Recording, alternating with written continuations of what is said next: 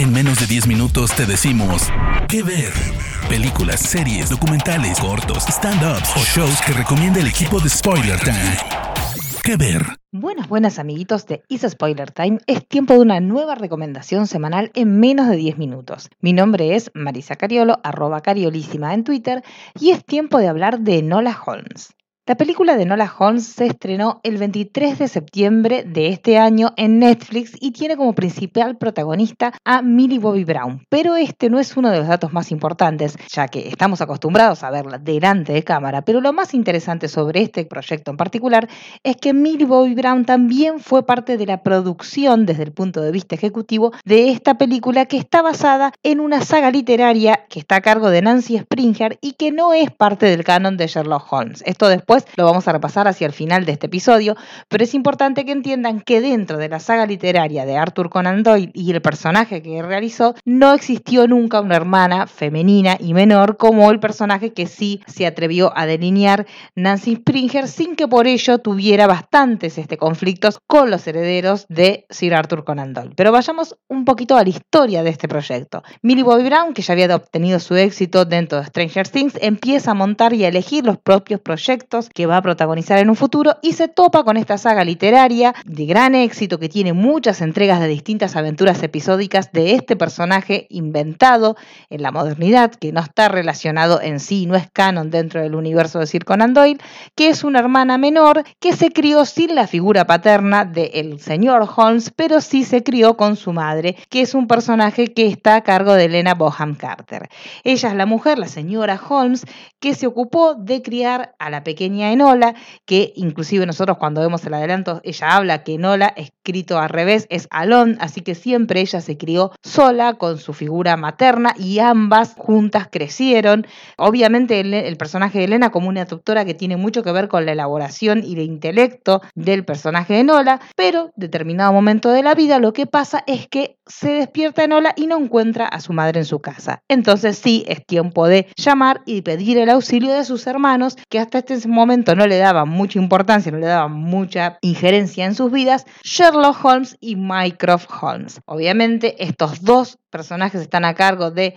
Henry Cavill y de Sam Claffin, respectivamente, y ellos van al encuentro de su hermana que no conocen demasiado y con la cual tienen una relación bastante distante, y a partir de entonces comienza una aventura. No les vamos a contar si la aventura están los tres juntos o está solamente Nola, pero lo importante es que tratan de descubrir si esta desaparición de la madre de la señora Holmes es algo accidentado o es algo intencional o qué es lo que ocurre y por qué el personaje de Elena Boham Carter desaparece de la vida de su hija cuando ambas serán tan unidas. Como ya hablamos, este es uno de los primeros trabajos que realiza Millie Bobby Brown desde otro lugar, desde el lugar cinematográfico, y hay muchas características que son muy interesantes dentro de la película. Primero, obviamente, es que ella protagoniza esta historia que lleva su nombre y que tiene que ver también con un juego que es muy interesante, que es esto de romper la cuarta pared. En muchas escenas, y de hecho lo hemos visto también en sus adelantos, Millie Bobby Brown va a mirar a cámara y va a interpelar al espectador para que sea parte de esta aventura que la va llevar a buscar a su madre y que también la va a llevar a definirse a ella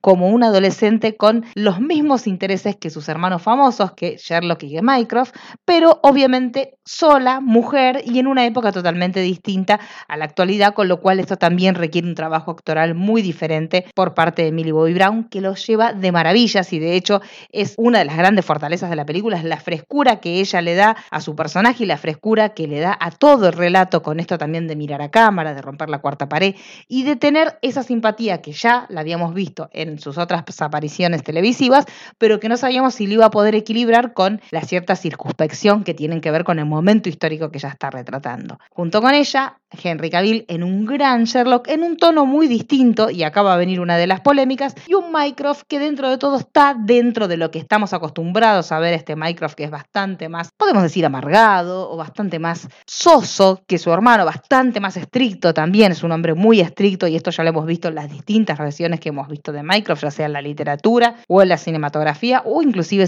filamente también lo hemos visto representados, que hay un equilibrio entre el personaje de Sherlock y el personaje de Mycroft. Ahora bien, vayamos un poco a la polémica que hay detrás de esta saga literaria. Como ya dijimos, esta saga literaria no corresponde al canon de Arthur Conan Doyle y es por ello que los derechohabientes de él, es decir, los sucesores del personaje de Sherlock Holmes, lo que hicieron fue iniciar una demanda. Ellos ya habían iniciado demandas con anterioridad porque creían que si bien el personaje, ustedes saben que cuando un autor muere, los derechos y la propiedad intelectual quedan a cargo de sus herederos, pero cuando pasa una determinada cantidad de tiempo, que son 100 años, esto vuelve a dominio público y ahí todos pueden escribir o contar la historia que quieran basándose en estos personajes que ahora son de dominio de toda la humanidad. Lo cierto es que ciertas características particulares que se ven en la película en cuanto a la personalidad de Sherlock y a su relación con Elona, para los que son los herederos y defienden los intereses del personaje, es decir, Arthur Conan Doyle, consideran que estas características que presenta el personaje de Henry Cavill, que tiene que ver con ser bastante empático y hasta por momentos podríamos decir feminista y un poquitín cariñoso con el personaje de Nola, consideran que esto está más relacionado con las últimas novelas de toda la saga literaria que tiene que ver con la original, es decir, Conan Doyle, y la cual hasta el año 1920 podemos decir que está más relacionada con la mirada anterior o con todo lo que conocimos de Sherlock, un hombre bastante este, poco relacionado con las mujeres y bastante reservado con ellas. En cambio, el tipo de representación que vemos en esta película, para los que están, de hecho ya hay una demanda que veremos cómo prospera, pero ya hay una demanda contra Netflix y también contra la productora, porque consideran que esta personalidad está más ceñida a los últimos episodios literarios de Sherlock Holmes, por lo cual consideran que esto ya no se encuentra dentro del patrimonio que está liberado y que es de dominio público. Con lo cual veremos qué pasa en sede judicial, si prospera o no esta demanda que ya se ha iniciado contra la producción de esta película. Por lo pronto ya hubo otros reclamos con anterioridad contra la BBC por también las versiones que en su momento estuvieron a cargo de Benedict Cumberbatch, que no prosperaron en sede judicial porque ellos lo que consideraron es que si bien el personaje se complejiza durante todas las, las diversas episodios narrativos que se van presentando en la saga literaria, lo cierto es que los años para liberar este dominio que pase a ser de dominio público se consideran desde la publicación de la primera obra. Por otra parte, los sucesores consideran que no. Así que esta es un detalle que teníamos para contarle porque veremos cómo esto sigue en sede judicial. Por lo pronto, la película tiene muchísimas cosas para disfrutar. Es una aventura muy fresca que tiene que ver con mucho del ADN, obviamente, de la familia Holmes, pero con la frescura que le aporta un personaje femenino y un personaje joven, que si esto llega a funcionar, obviamente tiene muchas más historias por adelante y por contar, porque la saga de Nancy Springer, al igual que la de Conan Doyle, con un éxito diferente, obviamente, porque estamos hablando de tiempos diferentes, pero tiene muchas aventuras más por delante para contar. Así que si esta película funciona y si tiene el éxito esperado, tendremos más entregas de Nola Holmes, siempre basada en la saga literaria de Nancy Springer. Así que está en nosotros decidir si tendremos más aventuras de Millie Bobby Brown en la piel de Nola Holmes. Más consultas y lo que quieran saber sobre esta película y sobre muchas cosas más, pueden buscarla en spoiler o en mi arroba particular, que se los pasamos de vuelta por si no se lo acuerdan, es Marisa Cariolo, arroba cariolísima en Twitter. Nos vemos. De parte del equipo de Spoiler Times, esperamos que te haya gustado esta recomendación. Nos escuchamos a la próxima. ¿Qué ver?